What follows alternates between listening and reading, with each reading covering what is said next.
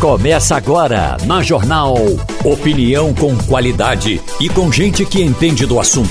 Com Geraldo Freire, Romualdo de Souza, Wagner Gomes e jornalistas do Jornal do Comércio, deixando você bem informado. Passando a Limpo. Eita, está chegando Passando a Limpo, a bancada com Ivanildo Sampaio, Romualdo de Souza, Wagner Gomes. Eu estava vendo aqui, Wagner, uma papelada dando informações do Ministério da Educação. E aí a gente fica pensando assim, você é casado há quantos anos, Wagner? 11 anos. 11 anos. Imagine se a cada cinco anos você trocasse de mulher. Como seria a sua casa né, para arrumar? Porque a, a, a, que chegasse antes ia, ia, ia botar a cama do lado do lado contrário, eh, eh, jogar a rede fora, trocar de colchão. Aí você, depois de cinco anos, trocava de novo. Né? Você imagina você pegar um, um, uma coisa, uma complexidade do Ministério da Educação e você trocar mais ou menos assim a cada seis meses de, de ministro. Se você não, não, se não valesse pelo, pela, pela delicadeza dos temas da educação, vamos para o dinheiro. O orçamento do Ministério da Educação está aqui, ó. 159 bilhões 580 milhões de reais. Repete, por favor. 159 bilhões 580 milhões. Aí você tem aqui qual é a preocupação de hoje. Aí está aqui, ó. Candidatos ligados ao Centrão e a evangélicos se articulam de olho na, no dinheiro uhum. do Ministério da, da, Educação. Não só dinheiro, Geraldo, mas o poder também que dá o Ministério da Educação, porque o Ministério da Educação lida diretamente com prefeituras. Então, o Ministério da Educação, o ministro tem contato político direto também com as prefeituras. Agora, além disso, claro, esse é o foco do Centrão: o poder e o dinheiro. O foco, distribuir verbas, a, a, a, a regimentar apoio de, de, de prefeitos com vistas à eleição. Que o Centrão é o seguinte, Geraldo: o Centrão só tem uma preocupação na vida o tempo inteiro: se reeleger e manter uma grande bancada para manter esse tipo de, de, de, de, força, de influência. Então, Dizem que tem um projeto para agora, para a próxima eleição, para eleger 300 deputados. E, exatamente. E tem pessoas informadas dizendo que vai ser Pronto. possível fazer isso. Olha, veja só, o governo que aí está foi eleito, você lembra do general Heleno cantando aquela musiquinha, ah. se gritar, pega centrão, não... O centrão não tem... O pessoal pergunta, mas o general Heleno cantou essa música, vocês não estão preocupados? De jeito nenhum, não estão nem aí. Você pode chamar o centrão do que você quiser desde que você garanta apoio político e econômico ao Central para que ele possa reeleger os deputados. O Centrão não tem, não tem planejamento, não tem estratégia, não tem visão de país, não tem nada. Tem a única, única, único objetivo do Centrão é se reeleger e se manter no poder. Faz disso um meio de vida. Essa é a única intenção do Centrão. Somente isso. Agora, o Ministério da Educação, Geraldo, o Ministério da Educação em qualquer nação que pretende ser desenvolvida é estratégico é o principal ministério que qualquer país tem, porque ali você começa a implementar as políticas de longo prazo. O que é que você vai querer como projeto de nação? Essa é a função do, do, do Ministério da Educação. Agora, essa, essa loucura que está no Ministério da Educação, sem planejamento. Veja só, o INEP anunciou esta semana que pode utilizar questões já aplicadas em provas do Enem, porque não tem questão disponível para fazer a prova do Enem desse ano. Veja só. Uhum. Veja a baderna que está. Né? A debandada que houve de técnicos do INEP, da CAPES, do INEP, da CAPES, exatamente, e, e também do próprio Ministério da, da Educação, porque não tem rumo, não tem planejamento, não tem estratégia, não tem nada. É uma loucura, é uma esculhambação, é uma coisa absurda. Nós temos, estamos vivendo um período de pandemia, onde já houve um, um acréscimo muito grande do abismo que existe entre escola pública e privada no Brasil. E a gente não viu nenhuma ação do Ministério da Educação chamando prefeituras, conversando com os prefeitos para tentar buscar uma saída, para apresentar uma solução durante a pandemia. Nada, nada. O Ministério totalmente abandonado às moscas, infelizmente. Romualdo de Souza, 159 bilhões 580 milhões. Só, só lembrando, Geraldo, para a gente fazer uma conexão também, antes de Romualdo entrar, que esse valor foi praticamente o mesmo valor que a Petrobras destinou aos cofres do Tesouro Nacional o ano passado. Oi, Romualdo. Olha, se a briga fosse por um projeto de educação, nós bateríamos, bateríamos palma qualquer que fosse o ministro. A questão é que o próprio governo, não é só o ministério em si, o próprio governo não tem um plano de educação. Lá no passado, em 2018, quando o presidente Jair Bolsonaro tinha sido eleito, ele começou a falar em nomes. Falou em Mozart, falou em, em pastores, falou no atual ministro, falou em várias pessoas próximas ao que ao entorno do presidente recém-eleito. Mas o plano de governo na área da educação ainda não estava claro, como se você olhar hoje, não tem um plano definido, tem um plano que está sendo tocado. Então, o problema todo da educação, mais que nomes, é exatamente de planos, programas e projetos para a área da educação. E aí, quando eu falo para a área da educação, falo a educação desde o início, ali, uh, o ensino fundamental, o ensino médio, não tem um plano que você possa assim olhar e dizer assim, não, pode trocar de nomes, independentemente do nome que vier, o plano vai ser, é, vai ser seguido. Não tem esse plano. Ivanildo Sampaio. Bom dia, Geraldo. Geraldo, o governo nunca quis um projeto de educação. É, tanto é que convidou para o carro né, sempre alguém que tem absolutamente zero de conhecimento dos problemas educacionais do país. Quando se falou no nome de Mozart é, Siqueira, que seria um nome de alto nível, que poderia dar um rumo àquela coisa, imediatamente ele foi queimado. Embora Mozart tenha dito posteriormente que se fosse convidado não aceitaria diante dos tantos problemas que o Ministério apresenta. Então nós estamos obrigados a conviver com os Abraham Weintraub da vida, é, com esse maluco que acabou de sair. Enfim, não temos um projeto para a educação, infelizmente, e o país é que está pagando. Com a, com a pandemia a coisa agravou-se. Nós tivemos recentemente aí no jornal um encontro com o ex-presidente é, da América Latina, para a América Latina, é, da, da Philips, é, o engenheiro Marcos. É, Marcos. Marcos. Né? Marcos. Bom, ele, ele explicou para a gente, né? Os muitos gargalos que o país enfrenta é, e que não, não serão é, transpostos sem um projeto sério, estruturado, é, envolvendo municípios e estados, além da União, evidentemente, para que você saia do buraco das retifios é muito difícil a questão da educação. E mesmo esse dinheiro que tem todo aí, ele é mal aplicado, não vai resolver. E, e, o projeto, me permite, Ivanildo Sampaio, de educação deve ser um projeto, ou deveria ser um projeto de Estado. E não um projeto de governo. Porque governos claro, mudam. Modelo, claro governo é dura quatro, oito anos, mas muda. Uhum. Era para ser um projeto de Estado, um ministério intocável, intocável. Eu tenho exemplo. Pronto, Ivanildo, vou trazer exemplo aqui para você. Você gosta muito da cidade de Gramado, lá no Rio Grande do Sul. E eu tenho um exemplo, não sei se mudou agora, mas durante quatro ou cinco gestões, a secretária de turismo de, de Gramado foi a mesma secretária, mesmo mudando as gestões. Porque existia um planejamento para transformar aquele lugar num lugar turístico num, um, um, tendo a, a, economia totalmente baseada no turismo, e foi criado esse planejamento, um projeto de, de, de, de turismo. Então manteve-se aquela linha independente do prefeito que o entrava. O momento, Wagner, da educação que nós tivemos nos últimos tempos foi justamente no governo do PSDB, com Paulo Renato. Sim. Que, que, que ficou os oito anos. Exatamente. E aí, Paulo você, Renato e Souza. Pronto, aí quando você vai ver o, o que aconteceu na educação, esses, todos esses projetos mexeram para lá, mexeram para cá, mas todos foram dele. É, porque teve continuidade, Geraldo. Uhum. O, o, que há agora somente, e, e, assim, a única, única fumacinha que você encontra de algo para frente no Ministério é, é, da Educação atual é algo ideológico. Ou seja, é. questão ideológica, só isso. Isso aqui não pode mexer.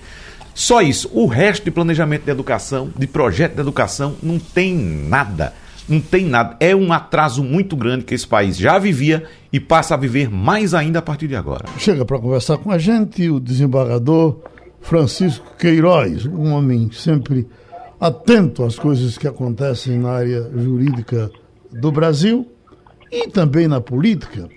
Mas, doutor Francisco Queiroz, o senhor que acompanhamento está fazendo desse caso, por exemplo, do deputado da tornozeleira, da decisão uh, questionada por muitos do ministro do Supremo, me ajude, eh, Alexandre. Alexandre. Alexandre, Alexandre Moraes. Moraes.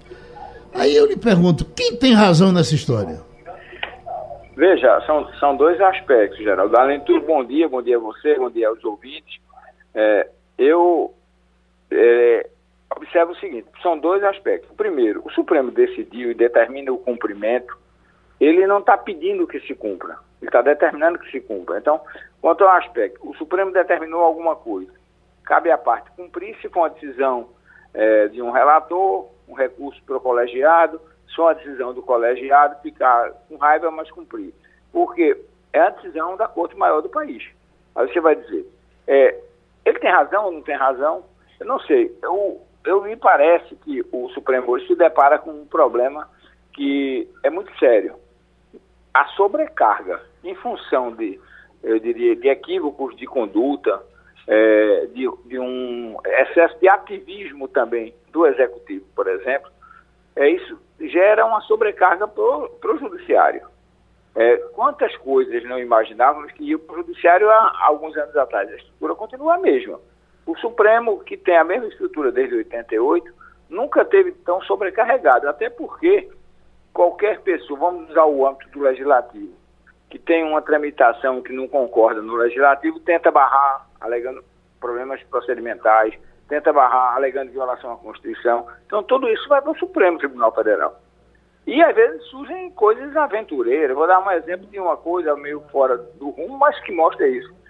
Fui surpreendido a semana passada com uma notícia, até fiz um, artigo sobre isso, onde o, governo federal, que tem interesse em abrandar as questões ambientais de Fernando Noronha, dizem até, não sei se é verdade, de transformar aquilo numa área de turismo para cassinos e não sei o quê, como lá o Mesquita queria na época do Sarney, entra com ação no Supremo, pretendendo retomar Fernando Noronha, como se Fernando Noronha não fosse algo que foi transferido para o Estado, devolvido ao Estado, na verdade, por força de uma disposição constitucional do ADCT. Aí lá vai o Supremo se pegar com isso. O Supremo vai se pegar com N questões que não tem, em princípio não deveria, não precisariam ser judicializadas, porque são muito óbvias mas as pessoas aventuram atentado que não conseguem fora no Supremo. Aí, no caso do Daniel, me parece que o deputado se excedeu bastante. Primeiro, é, não, é, não, é lugar para se esconder do cumprimento da decisão judicial ficar dentro do, do, do Congresso. Por quê? O Congresso não tem alojamento de gabinete para o indivíduo morar lá. Ele, na verdade, era estar usando o Congresso como um escudo, tentando, evidentemente, colocar o parlamento contra o Supremo, quando a questão era dele. Era, era o que ele dizia. Se é certo ou se é errado, vai se discutir. Mas não é usar a casa onde eu participo como escudo para minhas ações. Esse é o grande erro do Daniel. Sem dúvida nenhuma. Uhum. O Wagner, fica parecendo que também, é, é, é, de alguma forma a gente tocou nisso ontem, que o projeto desse deputado eh, Daniel é justamente isso, é, é ir para esse tipo de confronto. Não está não tá falando de educação, não está falando de saúde, de coisa nenhuma. Ir para esse confronto, porque com isso ele ganha mídia suficiente e já está eleito deputado, eleito deputado da próxima eleição. Observe, Exatamente. Se você olhar, há um número de radicais suficientes para eleger um deputado, até em vários no Rio de Janeiro. Ah, uhum. acho que ele é do Rio. É, é, é. Ou de que estado for. Então, ele garante a eleição. Estão dando mídia a ele. Exatamente. É só isso. Observe, observe quantos minutos de mídia ele teve na mídia nacional, na grande mídia nacional, isso, rádio, televisão, jornal, tudo, né? E continua tendo ainda.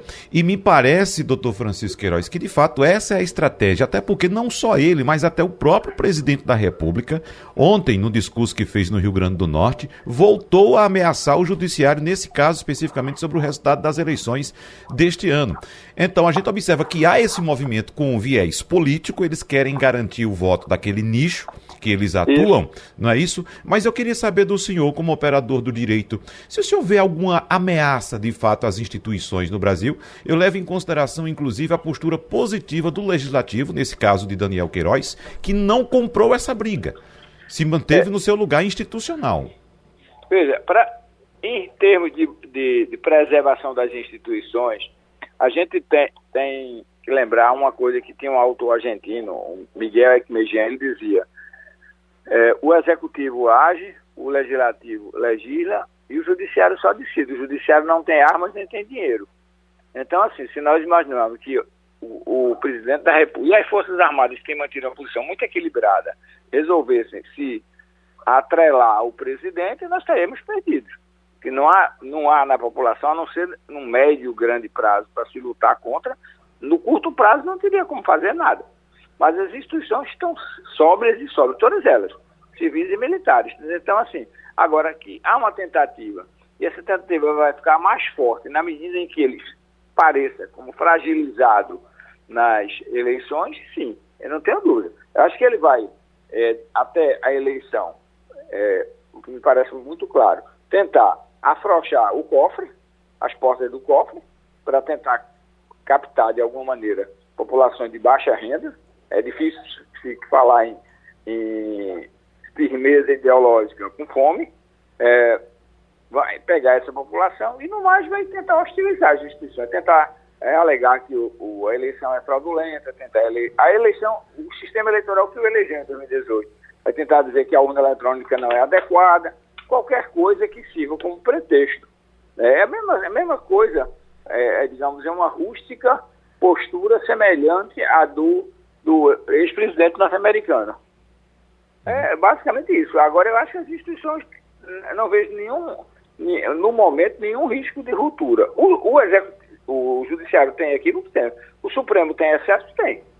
Sobretudo é, em relação ao próprio ministro Alexandre, em relação à abertura de inquérito de ofício. Ele tem, ele tem medidas que, se a gente for examinar, são absolutamente equivocadas.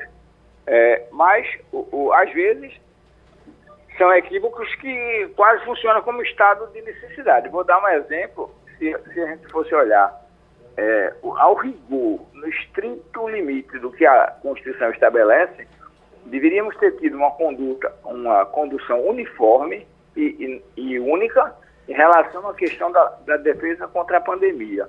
Mas como, como aquele, que, aquele que seria o ponto, o ponto principal dessa articulação não estava querendo fazer o seu papel. É, eu, o voto mais bonito dessa matéria é de uma ministra que não é nem tão badalada do Supremo, é a ministra Rosa Weber. Onde no meio do, da fala dela, ela diz, né, no meio do voto dela, ela nem fala muito. Ela diz que em tese, em tese, poderia se discutir essa questão da unidade do sistema de saúde. Mas no caso específico, não há outra opção de liberar os estados para agirem. É basicamente isso. Às vezes, como o Supremo Tribunal Federal, como todo tribunal constitucional, ele é obviamente jurídico-político, às vezes ele tem que ser, a carga do político tem que ser muito, ele não pode ser partidário, às vezes uhum. tem que ser muito. Quando a gente verifica que o jurídico, no sentido estrito, que é instrumental, não resolve. Então ele tem que ter uma decisão política, é A ou é B, e às vezes tem que ser o B. É, é por aí. Ivanildo Sampaio. Bom dia, doutor Queiroz. Oi, Alguns ministros do Supremo muitas vezes tomam decisões é, de forma monocrática sobre temas muito controversos. E às vezes alguns minutos não concordam com isso. O senhor não acha que seria uma hora de mudar essa maneira de voto? É, é, manter o direito do, de, de votarem monocraticamente e imediatamente tá passar a valer aquela é decisão? É perfeito, Ivanildo. Veja o seguinte: é, as medidas é, monocráticas num tribunal que tem um, um cunho político-jurídico deveriam ser absolutamente excepcionais e deveriam ser sempre levadas é, para o colegiado na primeira sessão. Na verdade, você passa a ter um sistema onde você arrisca na sorte. Se cair para o ministro A, beleza, ele dá liminar e não leva para o julgamento. Se cair para o ministro B, péssimo, ele não dá liminar e não leva para o julgamento. Isso é um erro estruturante, um erro de estrutura absurdo. É, o Supremo Tribunal Federal qualquer que seja ele, deveria ser. É, ah, eu dou uma decisão e levo para o colegiado, porque a minha fala deve ser a fala do Supremo, mesmo que não seja a minha. Eu me lembro quando a Rosa Weber julgou sobre a questão da. da Estou falando da Rosa Weber, parece que eu sou é, defensor dela.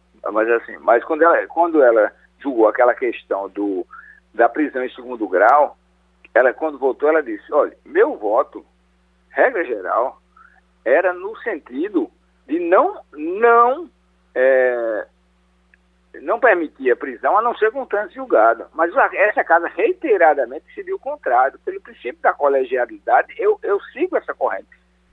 É, e os outros fizeram, não fizeram isso. Fizeram o que queriam, entendeu?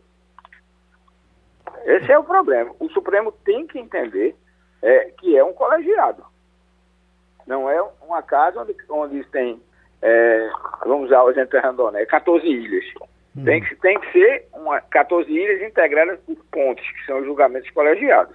Ok, um bom dia então para o doutor Francisco Queiroz, outra vez participando com a gente aqui no Passando a Limpo. Está com a gente agora o presidente de SWAP, o engenheiro Roberto Guzmão. Temos aqui a informação: consórcio liderado por empresa pernambucana, a Remata Terminal de granéis sólidos de SWAP. Vamos conversar? Ivanildo Sampaio. Bom dia, Guzmão. Bom dia, é, é, Geraldo, só um minutinho para eu complementar a informação que eu não dei eh, no início. Quando eu falei do palestrante que a gente teve aí na, no jornal, falando de educação, foi o doutor Marcos Magalhães, ex-presidente da Fides para a América Latina, que conduz hoje uma das mais importantes instituições de ensino do país. Uhum. Mas vamos falar com, com o nosso homem de swap. Veja bem, eu pergunto ao senhor, doutor João, se PECEM hoje é um concorrente direto de SUAP e SUAP perdeu um pouco da sua importância em função disso. Pelo contrário. Primeiro, bom dia a todos os ouvintes da Rádio Jornal, bom dia Geraldo, bom dia Ivanildo. A gente tem muito, é, a gente está muito feliz com o que a gente tem, tem visto pelo país e principalmente com o que a gente tem conseguido aqui implementar em SUAP. Todos os portos do país têm uma estratégia. A gente tem uma estratégia muito clara, feita há 44 anos, né? Esse ano Suape contrata 44 anos, de ser o porto mais importante do Norte e Nordeste. E por que o porto mais importante? Porque a gente tem, Suape tem, a melhor posição geográfica e estratégica para ser um hub de distribuição é, deste, deste modal, que é o modal é, de navios, né? Na parte marítima que compõe quase 90% de todo o comércio mundial. A gente tem toda uma condição é, de fazer as movimentações que a gente já, fa já faz, e Swap, nesses cinco anos, ele vai triplicar já em contratos feitos com a Transertaneja, é, com, a, com a, a segunda etapa do trem da Petrobras, da Petrobras né, da refinaria, né, e com que a gente já está movimentando e aquilo que tá, já está no contrato, um deles foi isso que Geraldo colocou é, ontem, a gente teve na Bolsa de Valores e conseguiu tirar essa cabeça de burro aqui de Swap, que era o terminal da Agrovia, que era um terminal de açúcar, que vai buscar não só o açúcar, mas o próprio coque, a barrilha, que é matéria-prima de vidro. Tudo isso vai fazer com que Swap saia de uma movimentação de cerca de 25 milhões de toneladas para 80 PECEM esse ano foi de 25 milhões de toneladas. Os portos do Nordeste, eles são todos complementares.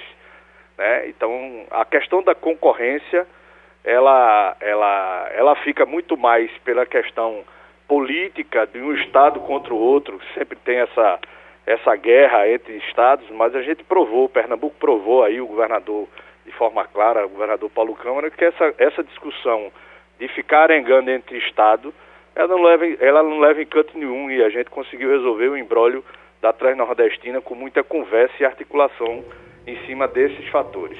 Doutor Guzmão, se a gente quiser comparar o SWAP de hoje com uh, o de 12 anos atrás, mais ou menos, o dos estaleiros, o da refinaria, uh, uh, até que ponto nós diminuímos, até que ponto nós evoluímos? Nós evoluímos muito. Nesses 16 anos da chegada da própria refinaria aqui em Suape, e tudo aquilo que foi construído, porque junto com a refinaria foram, foram feitas inúmeras antecipações de receita de swap, que fez a construção dos todos, praticamente, os principais pias de, é, daqui de swap, fora o Tecom.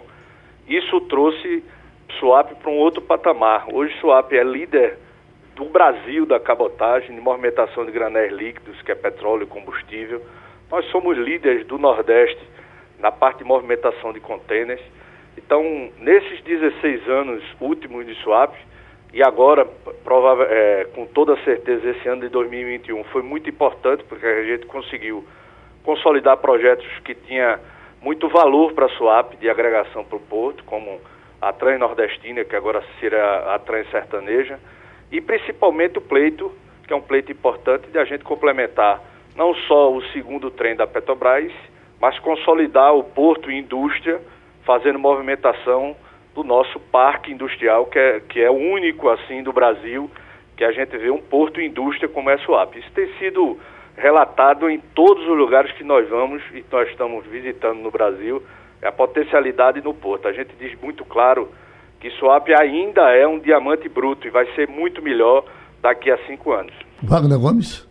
Roberto Guzmão, muito bom conversar com o senhor agora, porque tem um assunto que eu venho tocando muito aqui em nossos debates, que é a questão do hidrogênio verde. A gente sabe que o mundo está em busca de uma alternativa ao combustível fóssil e essas alternativas estão surgindo muito fortemente. Tudo indica que, acho que no futuro bem próximo, essa realidade já estará bem modificada. E nessa questão do hidrogênio verde, os portos brasileiros estão de olho no mercado internacional e querem virar um, um exportador de produtos, né? querem virar central de hidrogênio e exportar o produto. E Suap já assinou um memorando de entendimento com a multinacional francesa para a construção de uma planta de eletrólise de água, um total investimento aí de quase 4 bilhões de dólares. Eu queria saber como é que está o andamento desse projeto e se, por exemplo, a minha expectativa de transformar o Brasil numa Arábia Saudita de produção de hidrogênio verde pode, de fato, se confirmar numa realidade para os próximos anos. Bom dia, Wagner. Essa Bom é a dia. maior, veja, hoje essa é a maior vantagem, eu acho que é a maior oportunidade dita por todos os fóruns que temos participado,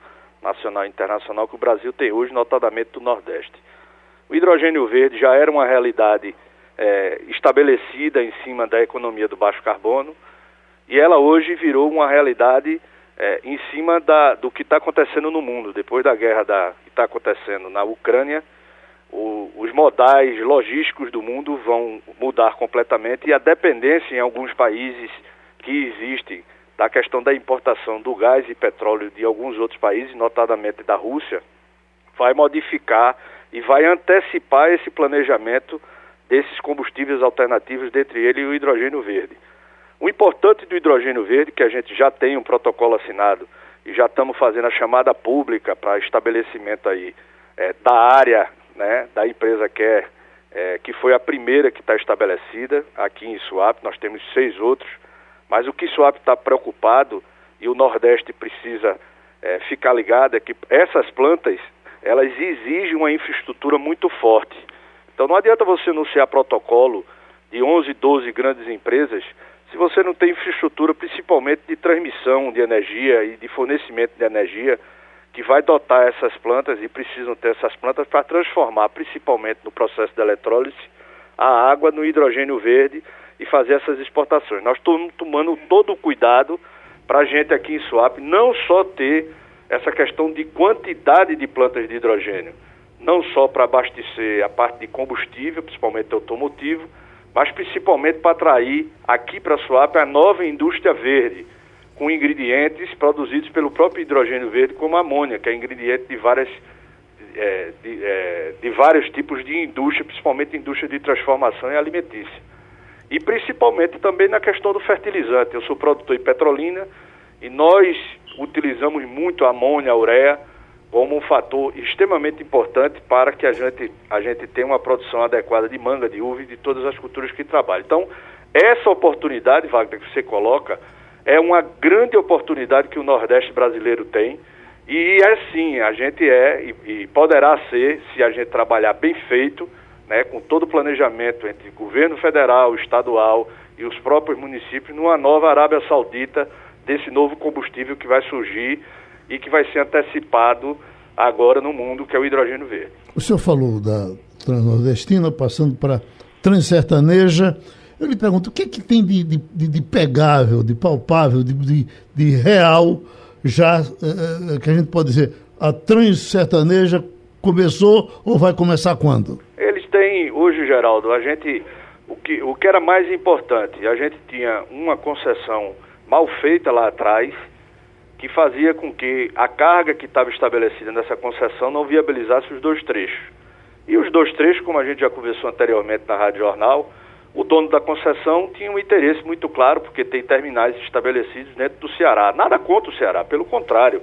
Acho que o Ceará tem que ter aquilo que deve ser feito para viabilizar a carga. Mas a gente sempre disse para todas as empresas que nos procuraram, para o governo federal, que o melhor caminho que a gente poderia fazer era você chegar ali em Salgueiro e deixar que o maquinista escolhesse o, o lugar mais rápido para ele poder chegar. E o lugar mais rápido era Suape. Isso viabilizou a estratégia de uma empresa que tinha um, um, a carga de minério de ferro e essa carga de minério de ferro pré-estabelecida precisava ter uma outra forma que não precisasse ser feita apenas nessa concessão. Nós trabalhamos isso no Congresso Nacional com nossa bancada e conseguimos fazer com que esse novo instrumento, que é uma autorização de outorga, cujo risco é completamente da iniciativa privada, ela fosse realidade. E nós estamos concluindo esse processo agora, porque a audiência pública já foi, da retirada da Ilha de Cocaia, da poligonal, que o poder concedente é o governo federal, para passar novamente para a SUAP, e aí esse player, que é um player firme, um player que tem recurso pré-estabelecido, ele vai ter o terminal de minério, ele vai ter a autorização de outorga e a mina que já se encontra para poder ele botar em 4 ou 5 anos em pé o projeto. Isso é que foi mais importante. Você criou a condição, vamos dizer assim, de negócio para que você possa ter viabilidade do começo, meio e fim. Brasília, Romualdo de Souza. Roberto Guzmão, muito bom dia para você. A minha pergunta é mais um tanto quanto sentimental e menos empreendedora. E eu vou lhe falar por que sentimental, porque quando eu era pequeno lá em Carnaíba, depois mudei, mudei para a Serra Talhada e assim por diante, era costume a gente, literalmente, as cidades pararem para o trem que saía do Recife até Salgueiro e voltava para o Recife. É, era aquele ponto de encontro da comunidade. A pergunta é, Nesse trem de carga, quando ele sai de Salgueiro rumo a Suape, é possível ou faz parte do projeto agregar ali dois ou três vagões para passageiros? Bom dia, Romualdo. Não, veja, o, o projeto efetivo da autorização de outorga é uma ferrovia para transporte de minério e a volta é, de cargas consolidadas. Nós, do governo do estado, estamos tratando com a empresa para que a gente possa incluir esse tipo de, de procedimento. O governador Paulo Câmara e o próprio secretário-geral Júlio têm conversado sistematicamente conosco, pedindo para que a gente possa incluir, do ponto de vista econômico e do ponto de vista político, porque a conta não paga se for somente é, essa questão do passageiro, mas a, como a conta ela já paga com a parte do frete de ida e de volta, com minério e a volta de todas as outras cargas que o SWAP tem condição de fazer, né? É, a gente incluir isso aí, Romualdo, que você está colocando. Não é fácil, porque como eu lhe disse, o risco é todo da empresa, é diferente de uma concessão, né? Uma autorização cujo risco é 100% estabelecido pelo privado.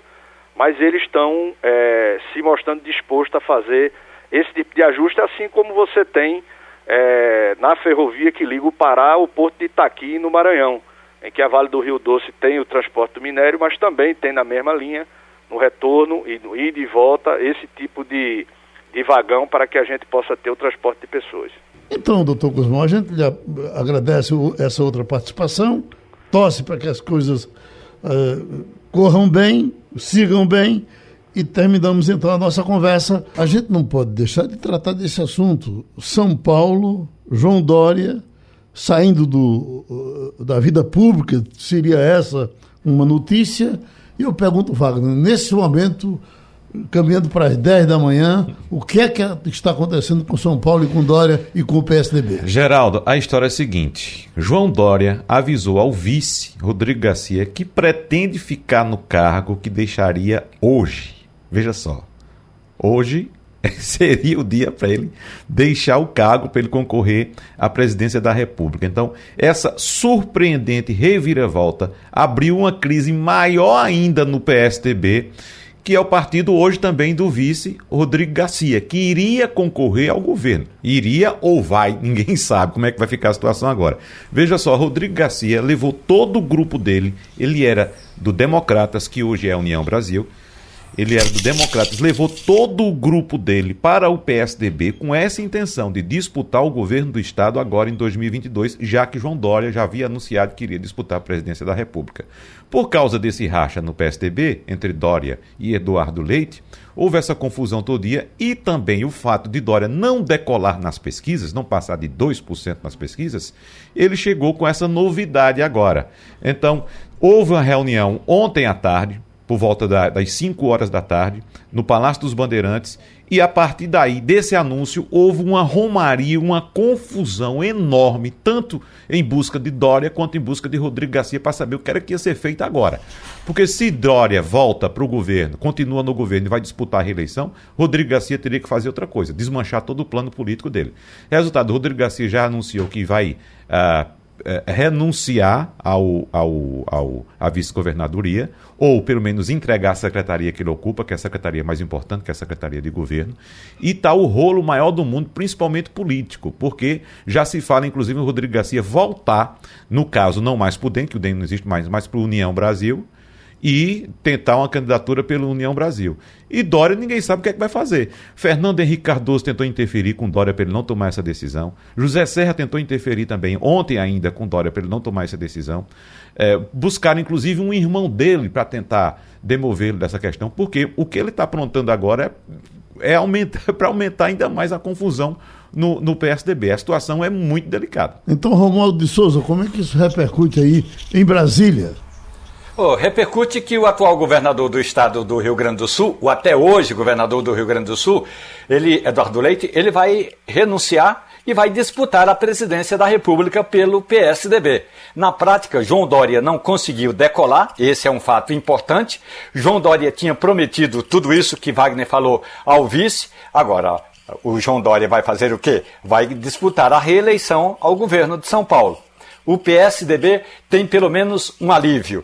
É que Eduardo Leite agrega muito mais do que João Dória. E nessa, ou nesse fator agregador, pode juntar nesse mesmo grupo União Brasil, o MDB e o PSDB. Resta saber com que nomes, mas a articulação é em torno desses, é, desses arranjos que serão feitos após a renúncia do governador do estado do Rio Grande do Sul, Eduardo Leite, que coloca o nome para a disputa. Eduardo Leite disse que, no momento, ele não quer o Congresso Nacional, ou seja, não disputaria uma vaga para deputado federal ou para senador. Ele gostaria, e aí sim é importante destacar, ele vai disputar a presidência da República.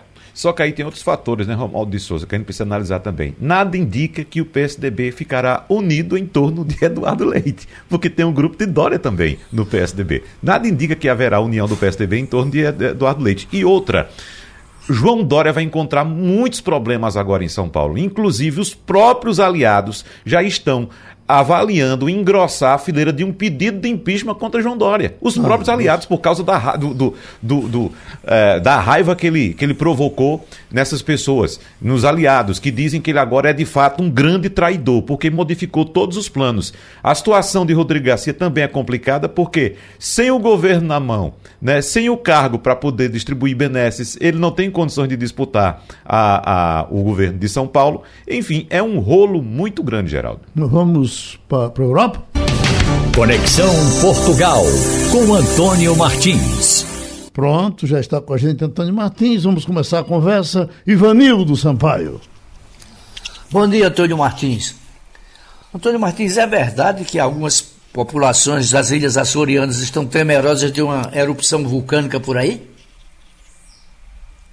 Bom dia, Ivanildo Sampaio. Bom dia a todos que fazem parte da bancada do Passando a Limpo e a todos os ouvintes da Rádio Jornal. De fato, é, desde o dia 19 de março, é, há aí uma crise é, sismo-vulcânica nos Açores, especial na ilha de São Jorge, onde desde essa data, 19 de março, já foram somados, aí, contabilizados 23 mil pequenos e médios sismos, né, tremores de terra.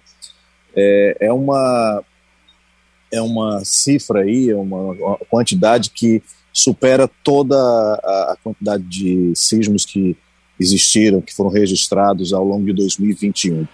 E isso preocupa bastante porque É, a gente lembra que aconteceu em La Palma, né, nas Ilhas Canárias, em setembro do ano passado, quando houve erupção vulcânica e houve também é, retirada de pessoas, uma certa crise social provocada por conta dessas erupções, e os, os sismólogos estão preocupados com essa situação também lá na, na, na Ilha de São Jorge, mas alertam o seguinte, embora é, tenha praticamente a mesma quantidade de magma no subsolo dessas, da ilha de São Jorge e da ilha La Palma, lá nas Ilhas Canárias, embora seja a mesma quantidade aí de magma que existe, é, a profundidade desse magma é muito maior na ilha açoriana do que na ilha espanhola das Ilhas Canárias. Então, embora exista esses tremores, essa, essas fissuras por onde poderiam passar esse magma até virar lava, né, quando sai do vulcão, enfim, é, eles teriam que andar quilômetros, teriam que, que percorrer quilômetros aí, né,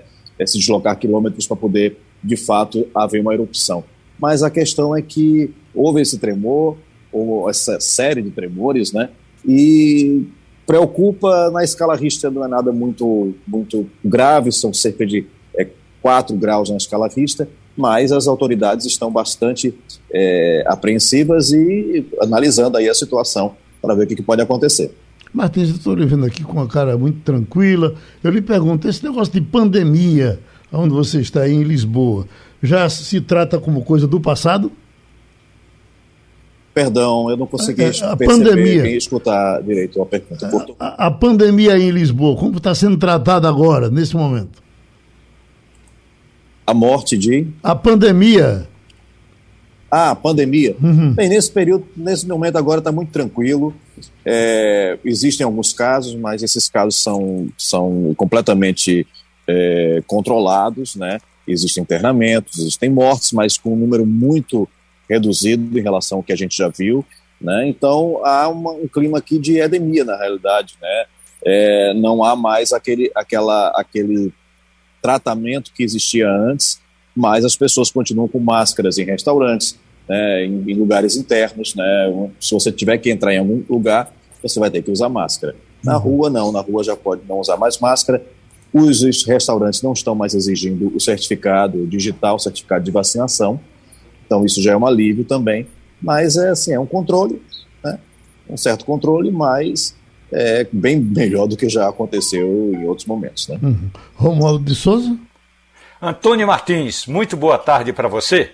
Martins, a pergunta é: o que Portugal tem a oferecer, a recomendar ao mundo, principalmente à Europa, com relação a receber, a internalizar a população da Ucrânia que está migrando a princípio, os ucranianos querem sair da Ucrânia, mas ao atravessar as fronteiras, seja ali na Romênia, seja ali na parte da Polônia, essa população não sabe para onde ir. O que Portugal pode mostrar ao mundo para receber esses ucranianos, Martins? Bom dia, Romualdo. A capacidade de Portugal de receber ucranianos, de receber refugiados, é bem mais reduzido em relação a outros países, como, como a Alemanha, por exemplo, como França. Mas, mesmo esse número reduzido, é um número considerável para a população é, portuguesa, porque são 10 milhões de habitantes. Foram recebidos até agora cerca de 30 mil refugiados, muitas crianças, e o que Portugal tem a oferecer é o seguinte: é uma, como modelo pelo menos, né, é uma integração de fato à sociedade aqui. Desde você já chegar aqui com um número de contribuintes, que seria o equivalente ao nosso CPF, o número de seguridade social, que seria o equivalente ao INSS aí do Brasil, que aqui é necessário para você conseguir trabalhar, você tem que ter essa, essa numeração. De ter, por exemplo, um cartão do SNS, que é o Sistema Nacional de Saúde, o equivalente ao SUS no Brasil, matrícula para as escolas. Antes mesmo dessa crise, há muito tempo, Portugal já garantia para qualquer menor de idade, qualquer pessoa com menos de 18 anos, os mesmos direitos de um português mesmo que tivesse aqui é, em situação irregular. Não importava o estatuto desse menor, ele teria os mesmos direitos de uma criança portuguesa, de um menor português, é, o que significa direito à saúde, direito à educação, teria que estar matriculado na escola. Imagine que, a, que boa parte da, dos refugiados que estão saindo da Ucrânia, né, é, são crianças, são mulheres e crianças que estão saindo na sua maioria E essas crianças que chegam aqui em Portugal já encontram a escola para estudar, já estão sendo matriculadas nas escolas, recebem de imediato uma aula de português. Então, antes de elas entrarem no currículo geral das escolas, elas vão ter que estudar português, né? Existem ali pessoas que falam ucraniano para poder ajudá-las também. Isso é a facilidade de um país pequeno que está se organizando para isso. Uhum. Né? Países maiores, ou aqueles países que, além de maiores, não têm organização, como a gente já viu isso no caso do Brasil, até Geraldo falou semana passada da cena dos venezuelanos que ficam ao léu, né, ficam nas ruas e que não tem a integração, acolhe entre aspas, né, recebe, mas não acolhe de fato, né? Aqui não, aqui tem essa preocupação. Isso é um modelo que poderia, e que eu acho que alguns países estão fazendo, mas que é um modelo que tem que ser realmente é, copiado por todos. Deixa eu lhe pedir 30 segundos para atender duas senhoras simpáticas que entraram aqui no estúdio para doar cadeira de rodas. Vocês são namoradas? É isso. Ah, irmã é? Ah, certo. Então. É irmã. Uma cadeira de roda aqui? É, ela queria lhe conhecer. Pronto, estamos aqui. E Viu? trouxe um doce, uma pasta de cajudade para você. Foi também, foi. Foi, então talvez eu não trouxe um licor para você. Ah, rapaz. Está lembrado? O licor e o doce. Pronto, então. Pronto. Então, muito obrigado, viu, por, por tudo. Vai, vai tirar foto? Favor, então, né? deixa eu uh, pedir para a Wagner seguir a conversa com o Martins? Pronto, Martins, eu queria saber de você aí uh, informações a respeito da nossa comunidade brasileira, como sabemos é grande, muitos pernambucanos inclusive. Mas, Martins, em relação a comércio, como é que está a relação entre Brasil e Portugal? O que é que o Brasil compra de Portugal e o que é que Portugal compra do Brasil, hein? Bom dia, Wagner. Olha, a balança comercial Brasil e Portugal é favorável para o Brasil em 13 bilhões de reais, né? Somou aí em 2021 cerca de 17 bilhões de reais, 13 bilhões que o Brasil conseguiu exportar para Portugal e Portugal exportou para o Brasil 4 bilhões de reais. Esse volume é um volume que é, aumentou em 40 e quase 45% em relação a 2020, né, que é o ano da pandemia. Aí você pergunta, então foi só a pandemia, já tinha acabado ali com o comércio internacional de uma forma geral no, em 2020. Então é natural que em 2021 houvesse uma, uma melhora. Mas essa melhora proporcionalmente é até maior também em relação ao período de 2019, que não tinha pandemia. Então houve de fato um incremento nessa balança comercial. De certa forma, Portugal ainda, é, o Brasil ainda não é um dos principais parceiros comerciais de Portugal. Né? É, os produtos portugueses vão para outros 10 países que antes de chegar para o Brasil, né? O Brasil está ali depois da décima colocação. Em relação a, a, a, a, em Portugal também, o Brasil também não não exporta muita coisa assim para Portugal. Mas o que que o Brasil exporta para Portugal? Óbvio, agrícolas, é, algumas é, alguns alguns combustíveis, minerais é, e madeira. Na contrapartida, Portugal é, cortiça, que Portugal é o principal exportador, produtor e exportador no mundo de cortiça, com mais de 50% da produção mundial. É, também alguns combustíveis, né? E alguns metais bem específicos. Então, é, há aí está é, é tá ainda na, na, linha dos commodities, né? Não é, não, não são, é, não é material manufaturado. Né? Então, acho que há uma, uma grande, uma grande, um grande espaço ainda para crescer e essa diáspora que nós temos aqui, de, de, brasileiros vindo para cá, muitos brasileiros que são homens de negócios, poderiam, enfim, incrementar essa nossa pauta aqui, a nossa pauta comercial aqui em Portugal. E vice-versa. Pronto, Martins, continue a sua agenda aí na Europa, falou direto de Portugal, de Lisboa. Muito obrigado. E deixa eu passar aqui, para fechar com essa pergunta rapidinha aqui, para Romualdo de Souza, porque, Romualdo, nós entrevistamos no começo da semana o Procurador-Geral da República, Aras. E ele até estranhou quando se falou em arquivar processo, arquivador-geral da República, engavetador, que é essa coisa que pegou já há muito tempo. Não, eu sou, eu sou o cão do segundo livro. Eu estou vendo aqui agora que é, é, é 74, 74 processos que chegaram é, para é, é, Bolsonaro, ele guardou todos e está agora brigando, não, 73, esse 74 é esse que ele está brigando para não entrar, que é uma coisa que passou por um processo enorme, que foi o da da CPI da pandemia, né? E, e a, a, ministra do Supremo quer botar para frente, ele quer botar para baixo. Como é que está isso aí, Romualdo? Olha, na prática, o que ocorre é o seguinte: o processo chega ao Supremo Tribunal Federal. A ministra Rosa Weber manda o processo para a Procuradoria-Geral da República e pede um parecer. O parecer da Procuradoria-Geral da República é: não houve envolvimento do presidente Jair Bolsonaro naquele processo de compra do imunizante Covaxin.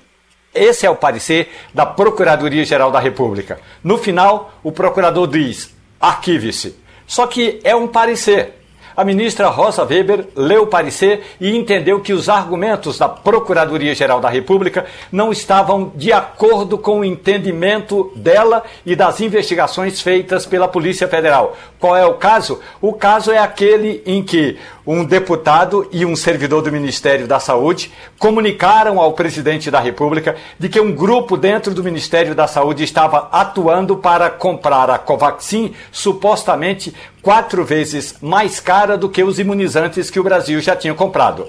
À época, Bolsonaro disse: vou tomar providência. À mesma época, o então ministro da Saúde, Eduardo Pazuello, disse que recebeu um recado do presidente e que não houve indícios de irregularidade, deixou o caso de lado. Agora, o que vai acontecer é o seguinte: o procurador disse que, isso Augusto Aras, que vai apelar ao plenário do Supremo Tribunal Federal, porque a ministra Rosa Weber não deveria, segundo ele, ter dado andamento nessa investigação. Há quem entenda que o parecer do Procurador-Geral da República ou da Procuradoria-Geral da República é apenas um norte, uma luz, uma orientação, mas o juiz é Rosa Weber e não o Procurador da República, Geraldo. E terminou o Passando a Limpo. A Rádio Jornal apresentou opinião com qualidade e com gente que entende do assunto. Passando a Limpo.